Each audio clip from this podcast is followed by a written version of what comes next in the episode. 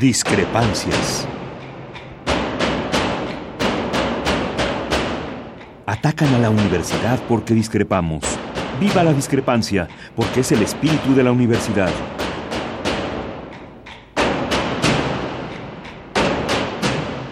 Martes de Discrepancias. Conduce Miguel Ángel Velázquez.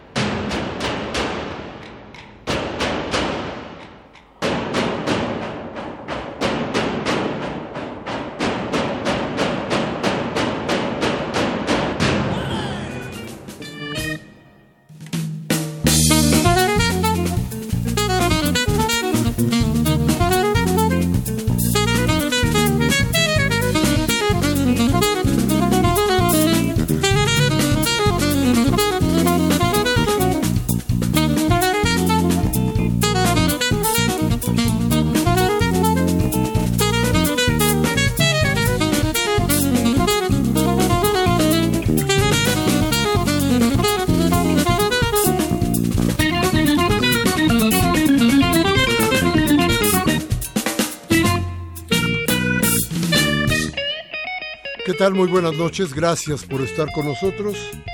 Como todos los martes, esto es Discrepancias y aquí estamos en Radio Universidad hasta que nos den chance. Digo, mientras no se le ocurra al señor Trump que también debe desaparecer, discrepancias. Ya está desatado el cuate. Pero fíjense ustedes que si nosotros planteamos que la locura del señor Trump puede causarnos muchos, muchos daños y muchos males, y que ya empieza a causarnos.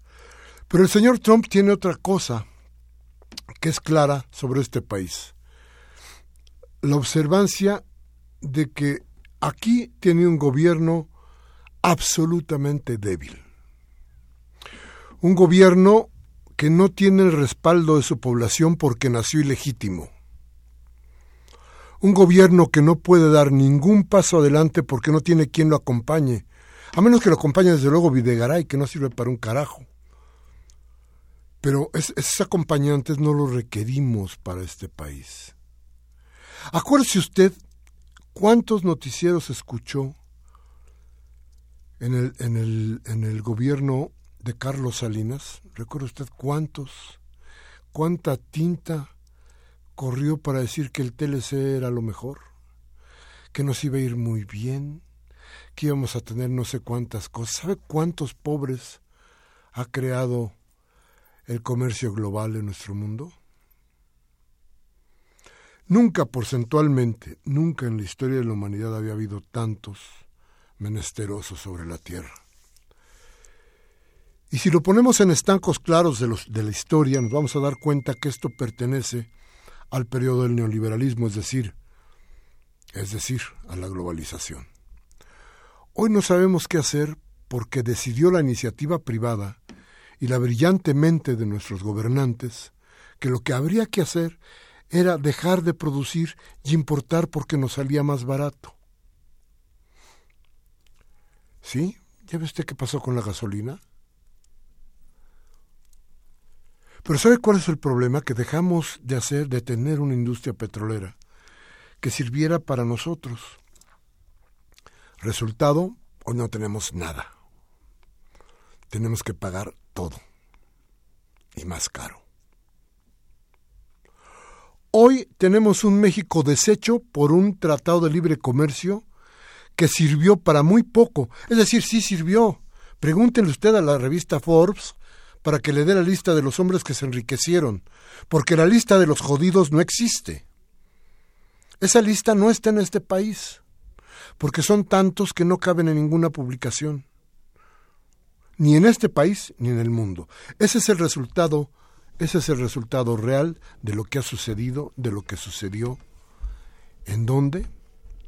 En el país de la globalización. Eso lo detectó perfectamente Trump. ¿Y qué hace? Enfrentarse a un país muy debilitado.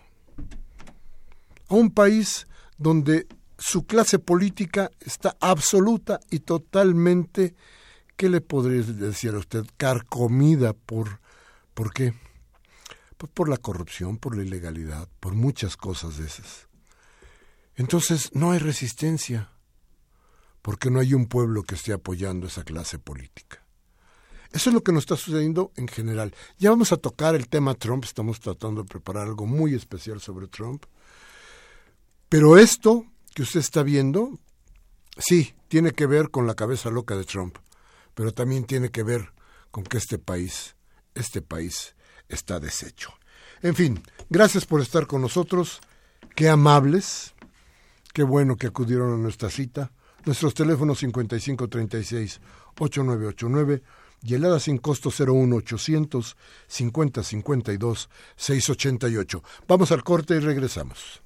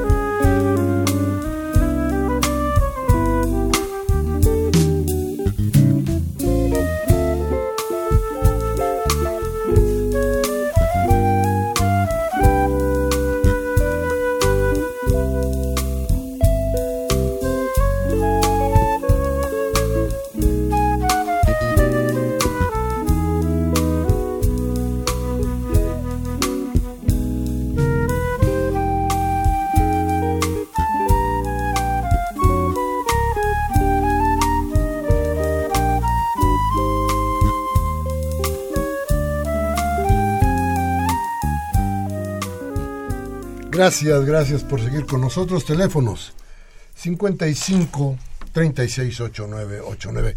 Y un datito para que vea usted por qué el país está tan podrido. De México salieron 48 mil millones de dólares generados por actividades ilícitas. Estos fondos provienen de la falsificación de facturas, sobreposición, actividades delictivas y corrupción. ¿Se le ocurre a usted que en este país pueda suceder algo de eso? ¿Verdad que no? Estamos felices y contentos. Bueno, déjenme platicarles. A partir de hoy, si todo va bien y si no se le ocurre, no le ofrecen un contrato más jugoso en alguna liga mayor, Tobián Ledesma, una joven que ha estado muy pendiente, muy, muy comprometida con la Ciudad de México y con los jóvenes fundamentalmente, nos hará el favor de acompañarnos en esta en este programa donde todo es gratis, hasta los comerciales, eso no hay. Estará aquí con nosotros Tobián Ledesma, es una gente avesada en la política, metida en la política, pero una gente que favorece definitivamente la actividad de los jóvenes. Sobre todo yo admiro que Tobián, Tobián Ledesma, sea exactamente justa en lo que está haciendo, una cosa que es difícil en un país como el nuestro. Buenas noches, Tobián, y bienvenida. Muy, buenas noches, muchas gracias por esa introducción, Miguel Ángel, y por la invitación de acompañarte en este espacio y tener el privilegio de compartir con todos los radioescuchas eh, a cada martes, donde pues podremos discutir y analizar no solo lo que sucede en nuestra ciudad, que claro para mí es fundamental, sino en el país e incluso en América Latina. Entonces, es un, será un gusto estar aquí cada martes eh, y será para mí un placer poner mi granito de arena y mi visión de mi perspectiva joven a este programa. Eso es lo, más interesante. Y junto a Tobián, hoy, hoy quiero presentarles también a Darlene Rojas Olvera. Es la presidenta de la Junta Local de Conciliación y Arbitraje de la Ciudad de México y Carolina Ortiz Porras, asesora de la, de la Junta y de Darlene, también en la Junta Local de Conciliación y Arbitraje. Y bueno, las invitamos para que platiquemos de cómo vienen los cambios que van a ser difíciles, ¿no? Cambios, ¿por qué? Porque no va a haber juntas locales. Entonces, ¿a quién va a ocurrir el trabajador, la empresa, para tratar de salvar los conflictos que están ahí sobre la mesa? Que no ha habido muchos, ¿verdad? No, solamente tenemos cerca de 100.000 asuntos en trámite. Ah, bueno. Nada más en la Ciudad de México. Ah, bueno. pues Miguel Ángel, muchas gracias por la invitación, todavía eh, bienvenida a este programa y gracias también ahora por, por, la, por la invitación. Eh, bueno, pues como tú lo comentas, efectivamente el día de hoy eh, fue la declaratoria ya constitucional de esta reforma que fue presentada en el mes de abril del año pasado por el presidente de la República, en donde básicamente la iniciativa tiene como fundamento modificar el artículo 107 y 123 constitucional en donde se plantea principalmente dos cosas. Uno es la creación de un órgano descentralizado a nivel federal que además de tener la función principal de la conciliación, se encargará también del registro de los sindicatos a nivel nacional, o sea, ya no habrá eh, registros en, los estados, solamente será un único registro que será en este órgano eh, centralizado eh, por el gobierno federal y además también se encargará del depósito de los contratos colectivos. Y a nivel local también establece esta iniciativa que se crearán descentralizados para la función de conciliación. Es decir, pasa a los estados el tema de la conciliación y efectivamente en el tema de las juntas desaparecen y se, y se mandata crear tribunales de lo laboral a nivel eh, local y también federal para efectos de atender los conflictos en, en la materia. ¿Cuál es el, pues el cuestionamiento que nosotros hemos hecho desde un inicio? Principalmente dos cosas. Uno es el tema presupuestal, porque desde que se presenta esta iniciativa, a pesar de que se dice que se acompaña un, un documento en donde se realiza el impacto presupuestal, el, oficio habla donde se, se dice que finalmente no habrá ningún impacto presupuestal hacia la Secretaría del Trabajo, que es quien, quien, quien envía o quien realiza este trabajo de elaboración de la iniciativa. Efectivamente, no habrá ningún impacto presupuestal en la Secretaría del Trabajo porque pues el presupuesto que actualmente tiene destinado para la Junta Federal de Conciliación y Arbitraje pues ya no lo tendrá en razón de que desaparece. Sin embargo, bueno, no se contempla qué es lo que se requerirá de presupuesto para, en este caso, construir un organismo descentralizado a nivel federal, ni tampoco se establece cuál será el impacto que tendrá en este caso en la Suprema Corte de Justicia para crear eh, los tribunales en, en materia federal. Entonces, es lo mismo que sucede a nivel de los, de los gobiernos locales. No se establece cuál será el impacto. Finalmente deja, eh, de hecho ya hoy el día de ayer en la entrevista donde hace donde señala el, licenciado Navarrete Prida que finalmente ya fueron aprobados por 17 congresos estatales esta eh, eh, iniciativa que prácticamente se declara constitucional dice que bueno pues serán los poderes judiciales de los estados quien determinarán si se, se, se, mantienen los juzgados como están y algunos de estos juzgados asumen la, la, impartición de la materia laboral o bien se crean nuevos juzgados.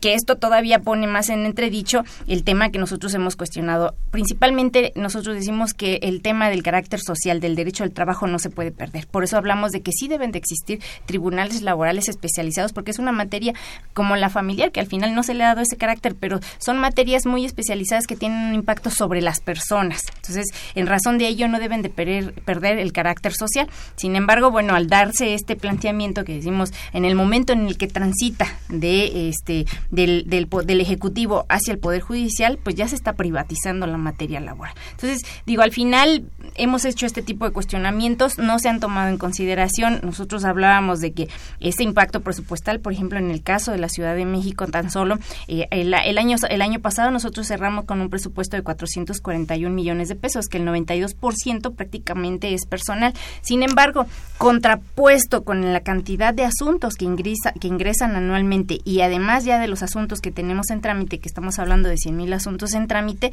no es suficiente el personal que se tiene. Nosotros tenemos cerca de 1.120 personas eh, adscritas a la Junta que se dedican a atender eh, todos estos asuntos. Eh, están divididos en 20 juntas, de las cuales, bueno, pues prácticamente en promedio tienen entre 5.000 y 7.000 asuntos en trámite. Nosotros decimos es lo que se requeriría, hicimos el planteamiento era más bien reforzar en términos presupuestales, porque además las juntas en todo el país han venido pues, siendo eh, pues, relegadas, prácticamente no hay un incremento en el tema de presupuestal y en razón de ello, pues no se compara con el incremento de número de demandas y sobre todo algo muy importante que tú señalaste al inicio del programa.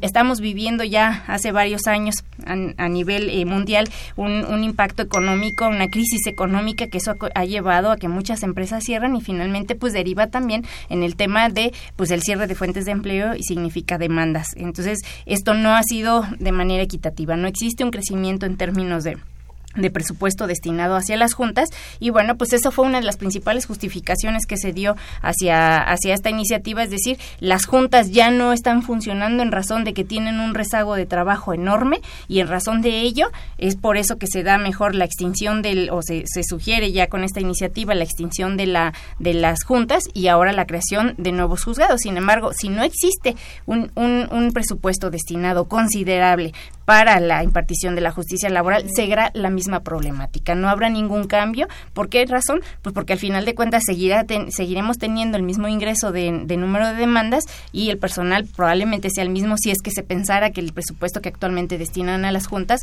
transita hacia los poderes judiciales y también no se considera otra cosa. El personal que trabaja en las juntas locales de conciliación y arbitraje tienen ingresos mucho más bajos que lo que se tiene en el poder judicial. Ya de entrada eso da un impacto presupuestal superior. Yo pensaba, hace un momento te iba a decir que sí, ya no servían las juntas, pero ya no lo respondiste, ya entonces no sirven en términos reales operativos por el cúmulo que tienen de... Pero, ¿y la gente? ¿Cómo va ir la gente, Carolina? A ver, ¿qué va a pasar con los, con los, con los problemas laborales? ¿Qué va a pasar entre la gente? Pero al final de cuentas de lo que hablamos es de la gente. El, el aparato, el aparato burocrático bueno, es muy importante porque es el que le da causa a todo esto. Pero ¿y la gente? Yo, bueno, pues muchas gracias también por la oportunidad. Y precisamente ese es el, punto toral, la gente. Eh, esta iniciativa, como decía Darlene, establece la desaparición de las juntas y también establece la conciliación obligatoria este, previa al juicio. Entonces, ¿qué va a pasar ahora? Que si hay un problema laboral, se va a tener que ir a estos centros de conciliación que no existen, se van a tener que crear, lo que lleva a todo un problema de gasto y de eh, funcionamiento, donde tienen que ir a conciliar supuestamente por una sola vez, pero esto se puede eh, llevar mucho tiempo, lo que va a hacer que los eh, juicios puedan ser mucho más tortuosos afectando siempre, y, y, esto quiero hacer hincapié en lo que decía Darle, que el derecho laboral no debe de perder su carácter social. No, no estamos hablando de dos partes iguales.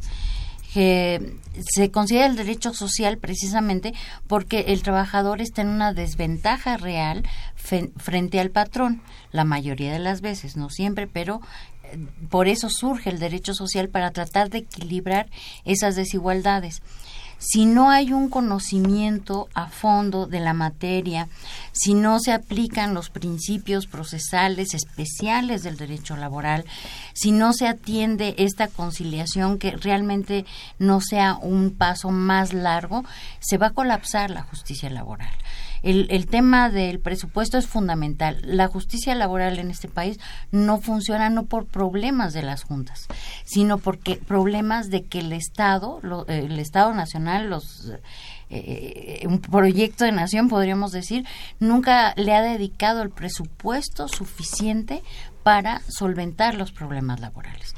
Existen, y todavía espero que sigan existiendo, por lo visto no van a desaparecer, o eso espero, las Procuradurías de la Defensa del Trabajo, que esperemos que sigan atendiendo, cuando menos en materia local, en la Constitución ya quedó que, van a seguir las defensorías en materia laboral gratuita, pero es, es un todo que, que no se puede diseccionar nada más por una cuestión de tiempos que no son siempre atribuibles. No decimos que no hay problemas de corrupción, no decimos que no hay problemas, pero los hay en, en todos los órdenes de la justicia, no solo en materia laboral. El, el problema no se soluciona desapareciendo unas y cambiándolas de lugar o de nombre, sino realmente reforzando lo que es los métodos de reparación de, de, los problemas laborales. No se van a reparar nada más por cambiarlos de un poder a otro, ¿no? Eso, eso es mi opinión. Tenemos una... yo, yo quería preguntarles una cosa. Si no es por ahí, ¿cuál sería, cuál sería la solución para el este problema que tenemos hoy con las juntas y con esto. ¿Cuál sería el problema?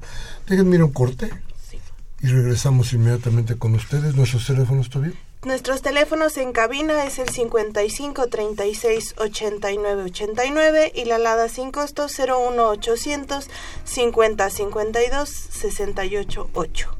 Vamos al corte, regresamos.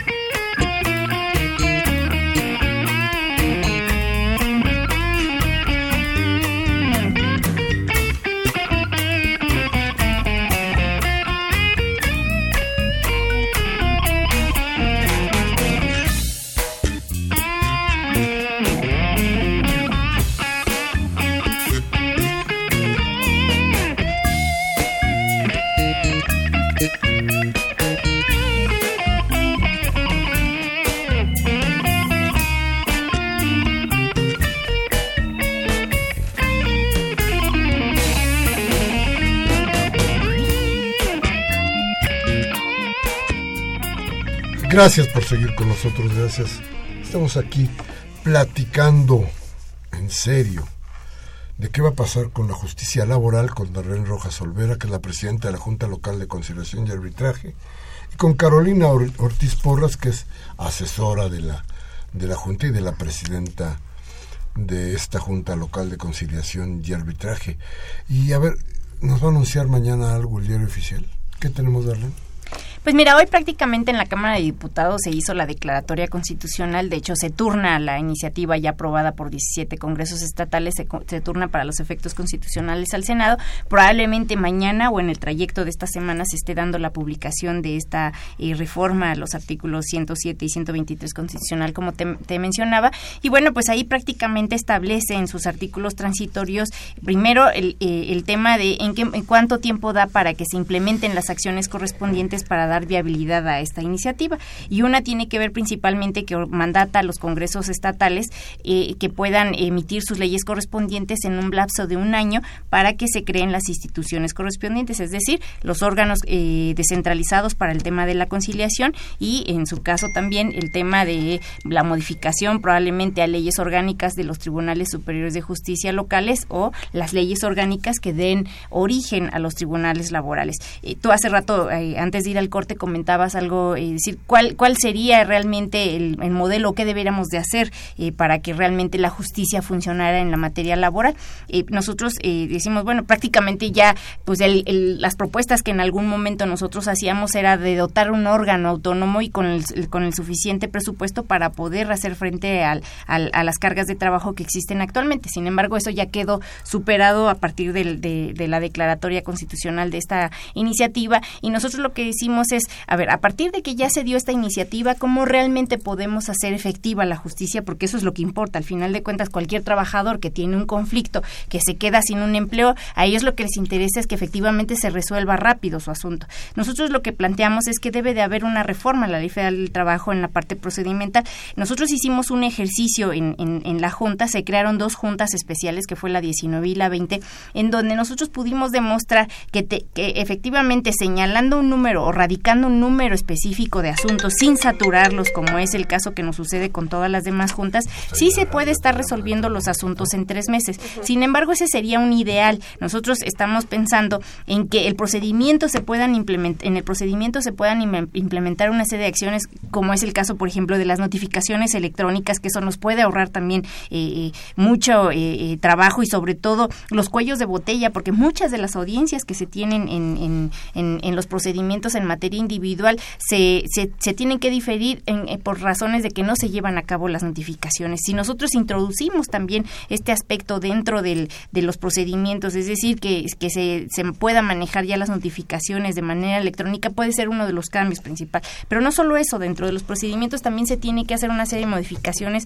también para el, el caso, por ejemplo, de las pruebas y el propio procedimiento como tal. Debemos tener una tendencia a procedimientos eminentemente orales. Sin embargo, sí se de dar especificaciones porque, por ejemplo, la Ley Federal del Trabajo ya lo establece como principio, como un principio de, de juicios eminentemente orales. Sin embargo, estos juicios fueron perdiendo esta oralidad a partir de las cargas de trabajo. Antes, cuando iban eh, las partes, en este caso el actor, podía dictar y llegar a dictar su demanda frente a la, mesa de audiencia. Sin embargo, pues las cargas de trabajo fueron orillando que ya se les daba un plazo de tiempo muy específico y posteriormente lo que lo que se fue orillando fue un procedimiento más rígido donde ya se establecían requisitos, por ejemplo, como se establece ahora en la ley, en que se presente la demanda de manera por escrito en razón de ahorrar los tiempos por las cargas de trabajo. Entonces, es decir, sí se tendría que regresar a procedimientos eminentemente oral, sin embargo, sí hay aspectos que se deben de cuidar porque si no, lo que pudiera suceder es que nuevamente, ante la carga de trabajo que existe, pues lógicamente iríamos nuevamente a repetir el mismo modelo que sucedió durante varios años y que es el que actualmente se está aplicando. Yo tengo una duda de lo que comentabas muy al principio sobre el registro nacional de los sindicatos. Uno de los grandes fracasos, yo creo, postrevolucionarios del sistema mexicano es la corporativización de los sindicatos, que dejan de ser estos espacios de lucha y se vuelven, se han vuelto espacios, ¿no? Pues más bien de fuerza política para muchos, ¿no? Y que están enquistados grandes líderes eh, sindicales. ¿Habrá algún cambio de fondo en ese sentido o simplemente se traslada al mismo modelo? Pues mira, la justificación que se dio efectivamente, como tú lo comentas, a, la reforma que tiene que ver en la parte colectiva del depósito de, los contratos colectivos y la propia y el propio registro de los de los sindicatos fue en razón de atacar los contratos de protección, que así se conocen. De hecho, tenemos una recomendación por la por la OIT y en este caso la iniciativa se supone que da respuesta a esta recomendación, sin embargo nosotros lo que eh, insistimos es que mientras realmente no tengamos sindicatos y las leyes no propicien que haya una democracia en donde realmente los trabajadores participen, primero, en que conozcan a qué sindicato pertenecen, segundo, que deciden pertenecer a ese sindicato y además que conozcan los contratos colectivos a los cuales ellos tienen beneficios supuestamente, este, en, en ese momento realmente acabaremos con el tema del corporativismo. Sin embargo, hasta este momento solamente la, iniciativa se centró en, quitar el control, en este caso, a los estados del tema del, de la propia toma de nota de los sindicatos y del depósito de los contratos y lo centraliza, que también, bueno, pues si hacemos un análisis serio, pues en este caso es una invasión al federalismo, porque finalmente, bueno, pues esto era parte de, pero bueno, la justificación de fondo fue el tema de la corrupción. Nuevamente vamos a un tema donde centralizamos, que eso sucedió con el IFE, ahora que finalmente, bueno, pues prácticamente los, los, los, IFEs de los estados eh, de, eh, prácticamente eh, fueron centralizados al gobierno federal, está sucediendo exactamente lo mismo. Se crea un organismo centralizado en donde tendrá el control en todo el país del depósito de los contratos y del, del registro. Sin embargo, bueno, pues también si realmente queremos atacar este tema del corporativismo y dar y realmente darle armas a los trabajadores, pues se tendrá que hacer una reforma real a la Ley Federal del Trabajo en la reglamentación para hacer realmente partícipes a los trabajadores y esto tendrá que ir aparejado con la mínima participación de los trabajadores y que así se deberá demostrar ante la autoridad para que realmente se pueda eh, verificar que efectivamente hubo una participación por parte de los trabajadores primero para decidir si, si quieren pertenecer o no a un sindicato y segundo pues para decidir las propias condiciones de sus contratos colectivos. Yo veo muy peligroso eso porque imagínense extirpar a los charros en Garibaldi ya no caben. hay, una, hay, una, hay una cosa que me llamó mucho la atención de lo que decías al principio, privatizar la materia laboral. A ver, me lo explicas, un, lo explicas un poco más. Sí, mira, nosotros el, el, el, derecho el derecho del trabajo siempre ha tenido un carácter social, es decir, eh, ha buscado eh, proteger en este caso a los trabajadores y así está establece por parte de la Ley Federal del Trabajo, donde existen principios para tratar de equilibrar las partes, es decir, no se puede dar el mismo trato a los empleadores porque ellos tienen recursos para poder acceder, en este caso, abogados que pudieran eh, realizar su defensa, a diferencia de los trabajadores a lo mejor ahí pudiera haber un cuestionamiento. ¿Y qué sucede con la micro y pequeña industria que a lo mejor no necesariamente tienen estos recursos para acceder a los abogados? Sin embargo, sí, sí, siempre ha habido un sistema proteccionista hacia los trabajadores y este sistema no puede, o estos principios no pueden dejar de prevalecer ahora en el marco de la impartición de justicia dentro del eh, Poder Judicial.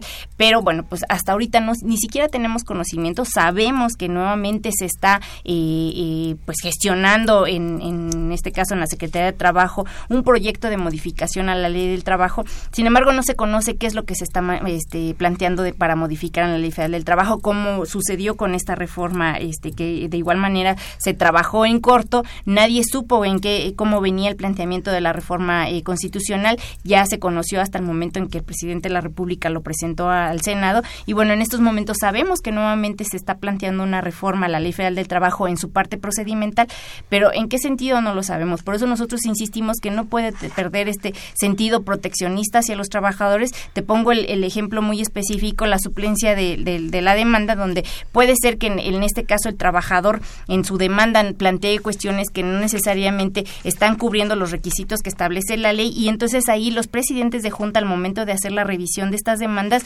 pueden hacer una eh, eh, eh, solicitar en este caso al trabajador que aclare algunas situaciones hechos que esté señalando de su demanda para que quede clara la demanda y en contra de quién se está eh, realizando eh, esa propia demanda. Si, este carácter proteccionista se pierde, pudiera ser que se pierda también este caso de la suplencia de la demanda y en razón de ello, bueno, pues ya se deja en un total estado de indefensión a los propios trabajadores. Creo que es difícil la situación que, que se ve para los trabajadores, fundamentalmente, ¿no? Además, lo grave y por lo que veo es que la gente no tiene conocimiento de esta reforma, ¿no? Que sucedió en un momento una coyuntura específica y que se está dotando de más fuerza al poder federal, ¿no? debilitando a los estados en materia laboral, ¿no? Eso es eso es muy grave. No sé, este, ¿y qué va a pasar con todos los trabajadores de las juntas? Quienes están ahí dentro. Bueno, este, antes me gustaría también hacer un, un acotamiento. Platicábamos, eh, Darlene y yo, antes de entrar al programa, de, de una frase que, que, que, dijo un maestro español hace poco, que dice que los modelos sindicales se han conformado como realidades nacionales. Ese es un problema grave por lo que decíamos del corporativismo. El corporativismo ha despolitizado a los trabajadores. Los trabajadores no saben este, cuáles son sus derechos, no saben cuáles son sus obligaciones. Eh, solo. Ahí luego les platico de uno. son pocos, o sea, hablando de manera genérica, no eh, hay hay un desconocimiento absoluto de incluso de los propios abogados de las, las especialidades que hay en materia laboral, que decía darle las cargas procesales, muchas cosas que sí deben de ser realizadas por especialistas que conocen el tema. No podemos tasar un conflicto laboral de la misma manera que un conflicto mercantil o un conflicto civil, porque lo que está en juego en un juicio laboral son prestaciones este, de vivencias, es, el modus vivendi del trabajador la mayoría de las veces. ¿Qué va a pasar con los trabajadores de la Junta? Realmente yo, yo sí no no es este porque sea mi jefa ni porque esté aquí. Yo creo que sí hay que distinguir que en la Junta Local de Conciliación y Arbitraje se ha estado peleando por los derechos de los trabajadores de la Junta porque sean respetados, no solo como dice el, el, transitorio del decreto de reforma, sino porque sea valorada la experiencia de ellos para que sean considerados, sobre todo en materia local, que es donde se puede tener en este momento eh, alguna injerencia para que sean considerados en estos tribunales que deben de ser creados conforme al decreto. Que esa experiencia, que ese trabajo de los servidores públicos que, que tienen toda una trayectoria, no quede al vacío y que sean respetados sus derechos, pero que también su experiencia sea tomada en cuenta para crear estos nuevos órganos y que sean autónomos, pero que sobre todo tengan autosuficiencia presupuestal. Si no hay suficiencia presupuestal, por más eh, leyes, podrán hacer leyes de papel, pero no se van a poder judicializar. Y ese es un problema. Le estamos generando expectativas a la ciudadanía, que a mí se me hace que por eso ya no creemos en las instituciones, porque se generan expectativas que no se van a poder cumplir. No se va a poder cumplir eso de que en tres meses se va a arreglar un problema laboral que ahora se tarda cuatro o cinco años en promedio porque no hay los elementos para poderlo solucionar. No porque no se quiera, no porque, sino porque no hay los elementos. Necesitamos que exista esa autonomía, que, que deje de haber ese veto de bolsillo que se dice de alguna forma y que pueda haber autonomía e independencia en los tribunales laborales. El corporativismo que se termine, estamos todos de acuerdo, pero no se terminan las cosas a base de plumazos y de decretos. Fíjate, Darlene, que yo empecé muy joven a las marchas de los sindicatos y cuando marchaban y cuando había sindicatos. Imagínate de la edad, del tiempo que les estoy hablando. Pero este, bueno, había una, una, una gran perspectiva por cómo tendría que venir el trabajo de los sindicatos y hacia dónde deberían de correr los sindicatos, cómo deberían ser los sindicatos. Después vino una etapa muy fuerte en la que se desvirtuó el sindicalismo, no solamente por, o por un lado fue los charros que estaban ocupando una gran parte del sindicalismo en el país, y por el otro lado una serie de sindicatos que ejercían venganza contra las contra las instituciones y todo esto nos fue creando un sentimiento que hoy me obliga a preguntarte ¿y hay futuro en el sindicalismo? Pues mira, yo creo que si no cambiamos la visión, yo creo que eh, principalmente se debe de, de recuperar el objetivo para el cual fueron establecidos dentro de la ley. El, los sindicatos es prácticamente para la defensa de los derechos de los trabajadores. Y yo creo que, como tú lo estás diciendo, efectivamente ese objetivo principal se fue perdiendo con el paso de los años, precisamente por el tema del corporativismo, se fueron generando intereses coligados con los gobiernos y que al final de cuentas ya ni siquiera responden a la defensa de los derechos de los trabajadores, sino muchas veces pues responden a los intereses propiamente del gobierno, la línea que les marca el gobierno. Ahí fue donde se perdió prácticamente la, el objetivo principal de los sindicatos y yo creo que lo que debemos de aspirar es que efectivamente se recobre ese espíritu y al final que sean sindicatos activos, porque yo, yo sí considero que cuando un sindicato está inmiscuido en la vida propiamente de las empresas, que conocen las problemáticas, se debe de emprender el diálogo y precisamente buscar las mejoras para la empresa, porque si hay una empresa que le va bien y a su vez hay beneficios para los trabajadores, pues finalmente habrá un buen trabajo por parte del sindicato. Eso es lo que se debe de recrobar, que prácticamente en estos momentos realmente tenemos muy pocos eh, sindicatos que realizan esa labor y son contados realmente de la gran cantidad. Nosotros prácticamente tenemos en la Junta registrados cerca de 928 sindicatos, de los cuales, bueno, pues no me atrevería a decir cuántos realmente realizan esta función.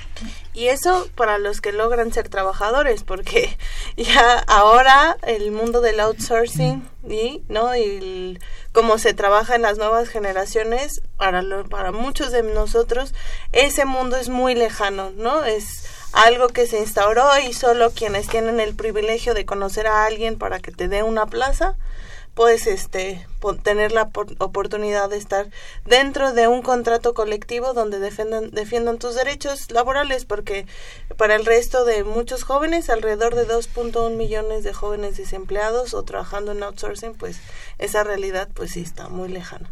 Pero, perdón, eso es parte de no perder los principios eh, de derecho social en materia laboral. Los trabajadores de outsourcing tienen derechos y el, derecho laboral tiene eh, ciertas normas para que también sean protegidos y las empresas beneficiarias sean responsables, pero no conocemos nuestros derechos. Y eso es parte de esta desinformación que ha generado una, un caos en el sistema productivo mexicano, porque eh, no podemos nada más querer saber lo bueno, pero no estar comprometidos con hacer lo que nos toca, ¿no? Es parte también de eso, de que el, el derecho laboral pretende y, es así, abarca, es progresivo y va buscando cómo proteger, a, ya nos, por ejemplo, en nuestro sistema jurídico laboral no se necesita tener un contrato de trabajo, hay una relación de trabajo y en eso estamos adelantados en muchos países.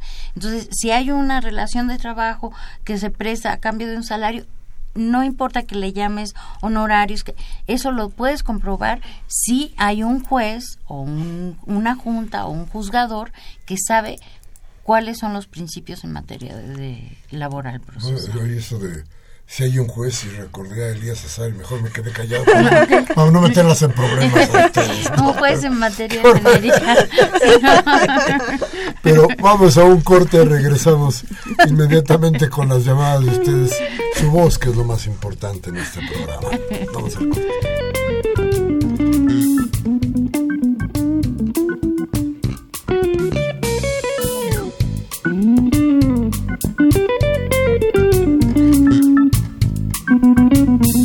Música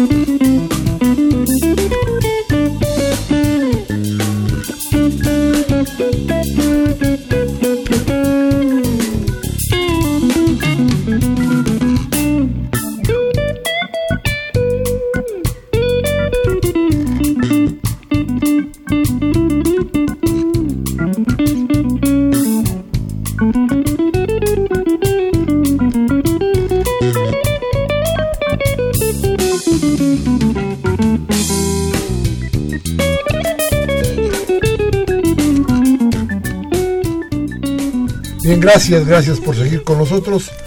Nuestros teléfonos 55 36 8989. Lada sin costo 01 850 52 68 8. Bueno, sus llamadas. Eso es lo más importante en este programa. Sí, tenemos el mensaje de la señora Servín de la San Rafael que manda un saludo para Miguel Ángel y sus invitados y para todo el equipo de discrepancias. Abel Guerrero de Venustiano Carranza, que nos comenta que para mí Trump es el presidente más sensato que ha tenido Estados Unidos. Se preocupa por crear visión de empleos para norteamericanos, su política interior y exterior me parece adecuada y sus detractores deberían enfrentarlo con ideas y no con infundias.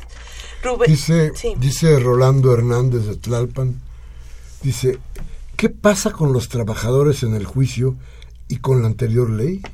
A rato le responden. Rubén Pinto de Catepec, la marcha que van a hacer el domingo contra Trump, que la hagan contra EPN, que es el culpable de los que nos está pasando. Máximo García de Venustiano Carranza dice, ¿quién inventó todas las reformas? Todas son un fracaso. Inocencio Ruiz de Catepec, señores, para mí para mi gusto no es tan malo por cómo se ve, porque su país, supongo que se refiere a Trump, a diferencia de EPN, porque solo ve por sus intereses. Si lo dudan, ahí está el gran aumento a la gasolina. Saludos y viva México. Fernando López Leiva de Naucalpan dice, si la reforma laboral fracasa, sería como la de telecomunicaciones donde el gobierno y el IFETEL destruyeron a los, los derechos de audiencia para que no se enoje Televisa, Radio Fórmula y Radio Centro. Pues sí.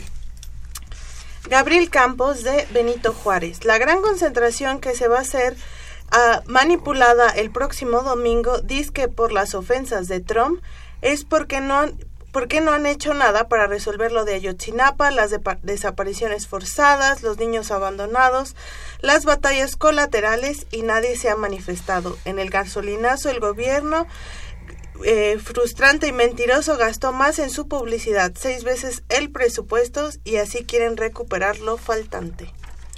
Rodolfo Gómez de Naucalpan dice, llevé un asunto laboral que me dijeron no prosperó, pero deseo los documentos que entregué a la Junta. ¿Cómo los recupero? ¿Dónde? Ahora le informamos. Manuel Munguía de Iztapalapa, un siglo de desperdiciar la oportunidad de cumplir con el pueblo. Olvidar el olvido no es la solución para los mexicanos, pues de 1814 a 1917 muchos hombres de verdad de Morelos a Zapata lucharon por la justicia social. Los neoliberales hoy han tirado todo a la basura. Deberían largarse, son un estorbo para la nación. Jaime Rojas, me parece, de Lomas de Padierna, dice, Trump detesta a los políticos. Léanse diputados y senadores, presidentes y gobernadores, burócratas como los colocados por Rosario Robles como directores en la Cámara de Diputados, empresas prestanombres como las que delinquen en el sistema de aguas de la Ciudad de México. No detesta al pueblo mexicano, que no nos engañen y Francisco Javier Márquez de Coajimalpa, otra más de EPN contra los trabajadores de México. Hay que recordarle que a EPN que él es también un trabajador de los mexicanos por, y por lo acontecido queda decir que ya tiene su rescisión de contrato. Luis Medina de Gustavo Madero dice, solo en México el presidente usa su tiempo para ir al aeropuerto a recibir no a héroes nacionales, no, no, no, y sí a deportados del sueño americano. Un saludo, muchísimas gracias, don Luis.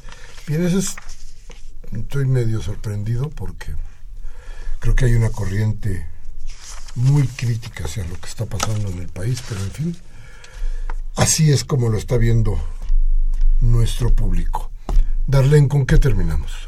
Pues mira, yo creo que aclarar dos cosas principales que fueron parte de las preguntas que hizo el público. Uno es qué pasa con los trabajadores y sus asuntos que iniciaron eh, antes de esta reforma. Bueno, pues la propia iniciativa eh, plantea que estos procedimientos deberán de continuar con el procedimiento que dio origen, que ahí hay también otra discrepancia porque dentro de los transitorios de esta iniciativa plantea que una vez creados eh, los órganos jurisdiccionales se deberán de transmitir todos los expedientes en trámite estos nuevos órganos jurisdiccionales. Sin embargo, constitucionalmente, más bien esto es anticonstitucional en razón de que el, este nuevo órgano jurisdiccional tendrá que atender los nuevos asuntos, que además es impartido la justicia por una persona que se le podrá denominar juez o magistrado, en su momento se definirá por las propias leyes, pero será una sola persona. Actualmente los procedimientos son eh, eh, impartidos de manera tripartita, es decir, la conformación de las juntas es de manera tripartita, es un presidente que es el representante del gobierno eh, y dos representantes, un representante de los trabajadores y un representante patronal. Es así como se resuelven los asuntos de manera tripartita. Al transitar esto al Poder Judicial, solamente será resuelto por una persona, por lo tanto esta sola persona no podrá estar resolviendo los asuntos que actualmente están en trámite. Eso es algo que todavía, eh, pues en algunos espacios públicamente se ha dicho, ya varios especialistas en materia laboral han establecido que eso es anticonstitucional porque no se podrá estar transmitiendo todos los asuntos que están en trámite. Sin embargo, como todavía no es un hecho esta situación, pues todavía está en esta indefinición eh, la propia eh, iniciativa. Nosotros seguiremos insistiendo que estos asuntos se tendrán que eh, finiquitar con el procedimiento como así lo establece la propia iniciativa y en este caso por las juntas porque siguen conformadas de manera tripartita no podrán ser finiquitados por o, concluidos por una sola persona ya sea juez o como se le domine en su momento. Pero bueno esa es una de las situaciones que se tendrá que estar revisando al momento de establecer las propias leyes este ya locales para determinar esta esta situación o por la propia ley federal del trabajo. Y la otra situación que bueno eh, una de las personas eh, planteaba de que donde pudiera estar recrobando sus documentos que eh, presentó para un asunto laboral, señala que es en el Estado de México, tendrá que hacer una promoción firmada por él, señalando el número expediente y en la junta en el cual se llevó a cabo la solicitud de, de que le regresen los documentos, seguramente son originales para que los pueda obtener, pero tiene que realizar la promoción ante la junta correspondiente. Déjame regresar un poquito a lo que decías. ¿Un solo hombre me huele a corrupción? Pues es que finalmente los órganos jurisdiccionales así están establecidos. Es un juez el que resuelve los asuntos, ya sea en materia civil, familiar, este, penal, ¿no? O mercantil. Actualmente, bueno, pues al transitar precisamente la materia eh, laboral al Poder Judicial se tendrá que determinar de esa manera. En lo que en algunos foros se ha establecido que se le podrá dar entrada, en este caso al tripartismo, como actualmente estaba, es dentro del organismo descentralizado. Sin embargo, bueno, pues esto solo ha sido eh, al final como te lo comentaba, son documentos que no se conocen, no se han hecho a la luz pública, entonces en razón de ello tenemos el desconocimiento de cómo se va a plantear realmente la integración del organismo descentralizado y bueno, pues ya será decisión de cada eh, estado cómo se establece, en el caso de la Ciudad de México, cómo se establecen los órganos para la impartición de, la justicia. Y yo creo que hay que eh, eh, señalar un punto muy, muy específico, sobre todo en los avances que se tuvo en la Constitución de la Ciudad de México, algo que se planteó que eh, en este tema era que se respetara el tema de que se plantearan tribunales laborales especializados dentro del Poder Judicial. Nosotros creemos que conforme se vaya avanzando, ahora ya publicada en este caso la, la iniciativa eh, de, la reforma constitucional federal, eh, tendremos que empezar a trabajar en este caso con la nueva asamblea, así como se planteó con, con la, este, en, la, en, en, el establecimiento de la Constitución en su artículo transitorio que finalmente con tantas modificaciones que hubo quedó en el vigésimo quinto, este donde se plantea que efectivamente la impartición de la justicia en materia laboral eh, de, respecto del apartado A del artículo 123 será eh, impartida por tribunales laborales. Muy bien. Carolina. Bueno, pues yo creo que este espacio y otros espacios y lo que está haciendo la Junta es una oportunidad, es una coyuntura la justicia laboral debe estar en la palestra porque si no hay justicia laboral no hay paz social. Eso se vio desde la Primera Guerra Mundial, donde en el Tratado de Weimar se determinó que si no había justicia social no podía haber paz mundial. Yo creo que es un momento en que el Estado debe de a ver de fondo la problemática de la justicia laboral porque los trabajadores son los que construyen nuestro país y sin, sin ellos no vamos a poder salir adelante. Creo que los sindicatos también tienen una oportunidad de reivindicarse, de legitimarse y de que sea una sacudida que nos ponga a todos en una posición de mejorar para, para bien de nuestro país. Weimar, qué lindo pueblo, me encanta. Este, sí, volver a los mínimos de bienestar, recordar cómo tendría que hacerse mejor justicia. Creo que es una tarea difícil, creo que va a ser largo el, camino, pero en fin, ahí estamos buscando a Westfalia. a ver si regresamos a aquel mundo, ¿no? ¿Todo bien? Qué bueno que llegaste. Gracias. Espero que, por mucho tiempo tenemos muy buena mano, casi todas las compañeras que han estado aquí les va re bien. ah, sí. ah, muy bien, perfecto. espero que nos dures mucho en este. Muchas este gracias. Y bien, se nos acaba discrepancias. Hoy estuvimos con ustedes, hoy es martes 7 de febrero de este 17, que por cierto existe para los números, pero en lo político, ¿te cree? Ya estamos en el 18 si no pregunte cómo están los trancazos debajo de la mesa. Échese una, échese una miradita por ahí por debajo de la mesa y se dará cuenta usted de que esto que está pasando en el en la política en la política del país nos está llevando a cosas verdaderamente extrañas. Eh, vea en cada una de las trincheras políticas cómo se están arropando las cosas y ya verá y ya verá de qué tamaño son los obuses que se van a soltar unos a otros. La pregunta que tendríamos que hacernos y que vamos a, a poder analizar seguramente en alguno de nuestros programas es, ¿cree usted que el PRI va a poder retener el poder? ¿Piensa que el Estado de México podrá tener otra vez un gobernador del PRI? ¿Será posible? ¿Usted cuenta? Creo que la gran discusión hoy tendrá que ser, para fortuna de todos, cuáles son y cuáles deberán de ser los deberes y los derechos de los ciudadanos y cómo los ciudadanos debemos empezar a pesar en los hechos de gobierno. ¿Y si no es de el otra PRI, manera, quién? ¿Cómo? ¿Y si no es el PRI, quién? Y si no es el PRI, ¿quién? Eh, ¿cómo inventar? ¿Cómo, cómo cambiar? El, nuestro problema grave, el, ADN, el priista que todos llevan dentro. No, vamos, yo creo que tenemos posibilidad de cambiar este destino. Y se me olvidaba don Abelardo López de Coyoacán que nos escribe y dice como ciudadanos debemos de vetar los productos y servicios que ofrece la comunidad judía por las declaraciones de ese bárbaro llamado Benjamín Netanyahu al opinar sobre su venia para poner un muro en la frontera con México. ¿Qué opina al respecto? No, pues ¿para qué le dijo?